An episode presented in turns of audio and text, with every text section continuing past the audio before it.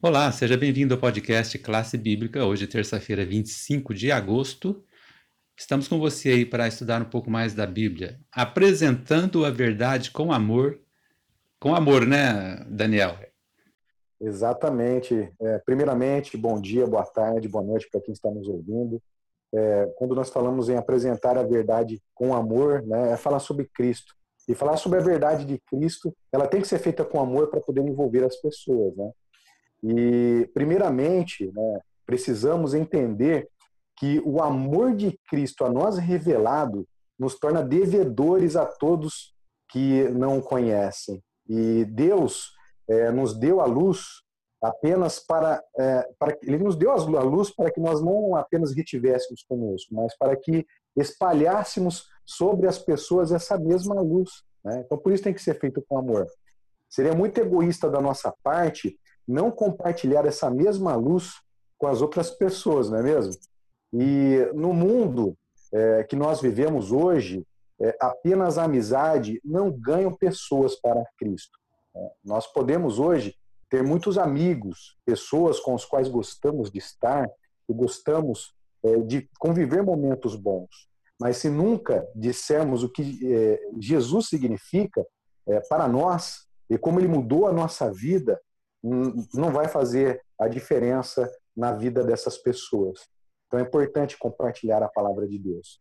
E é lógico que podemos ser pessoas agradáveis e divertidas. E temos que ser mesmo, né? não podemos ser pessoas amarguradas. É, mas Deus é, nos chama para ser mais do que isso. É como o apóstolo Paulo disse, né?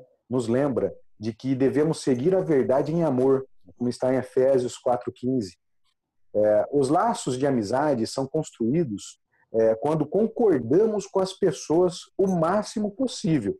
E, nesse sentido, demonstramos aceitação e as elogiamos quando é apropriado. É, é, como é importante criar o hábito de buscar bem das pessoas em oposição ao mal, né, quando nós vemos esse contexto.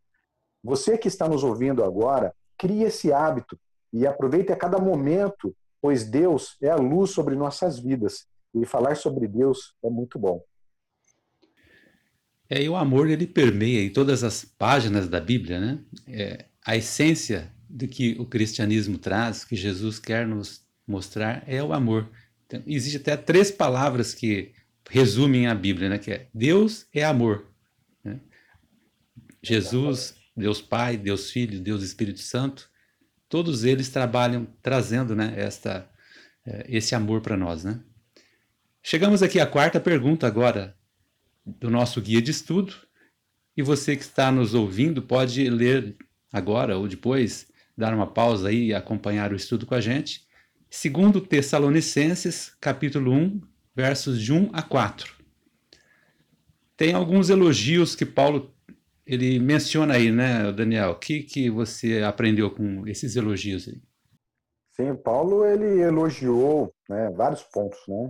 É, sua fé e o amor pelos outros estavam crescendo, né?